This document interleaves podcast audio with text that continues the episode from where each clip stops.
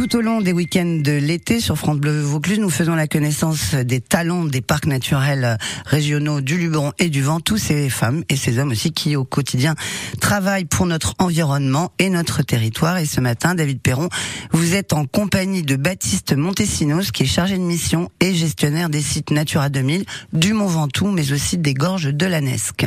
Baptiste Montesino, bonjour. Bonjour. Merci d'être avec nous sur France Bleu Vaucluse pour nous parler de votre passion pour la nature depuis tout petit peut-être? C'est un plaisir, oui, c'est de tout petit. C'est l'habitude peut-être de vivre en grande terre avec mes parents, ça, ça, a dû venir de là. La raison pour laquelle vous faites le métier que vous faites? C'est la prise en compte de l'environnement, c'est la, la, limitation de certains de ses impacts, c'est faire reconnaître aussi l'importance du Mont Ventoux, parce qu'aujourd'hui c'est le Mont Ventoux, mais aussi des gorges de la Nesque et plus largement de l'environnement. Une journée, pour vous, ça se passe comment? Qu'est-ce que vous faites? Parfois c'est au bureau, en train de s'occuper plutôt du volet administratif, des dossiers, des financements, etc.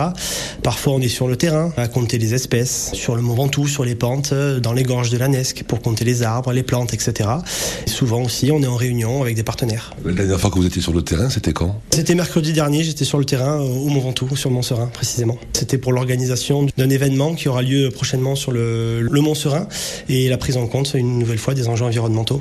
Parmi les actions dont vous êtes le plus fier depuis que vous travaillez au parc naturel du Ventoux, il y en a peut-être une qui sort du lot Alors, Il y en a une qui sort du lot, bien sûr, par son importance. Je dirais que c'est le chantier de réhabilitation du sommet du Mont Ventoux, avec énormément de travail sur la, prise en compte des enjeux environnementaux. Alors là, en l'occurrence, c'était essentiellement la préservation, la, conservation de la flore, qui est extrêmement rare au sommet du, du Mont Ventoux et qui a demandé certaines adaptations du projet pour limiter au maximum l'impact. On est sur des conditions climatiques, atmosphériques, sur des conditions de pluviométrie qui sont un peu uniques en Vaucluse, du fait de la du fait de la pente, etc.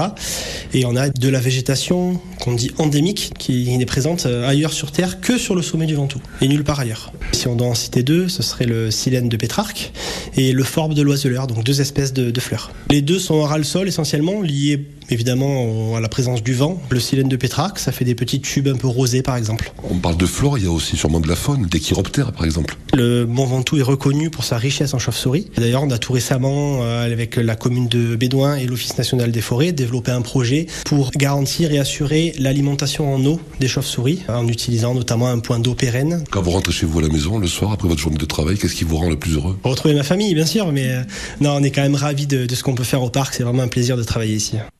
Voilà, tous ces reportages sur les talents des parcs, eh bien, vous pouvez les retrouver sur francebleu.fr ou sur notre appli, ici par France Bleu ou France 3.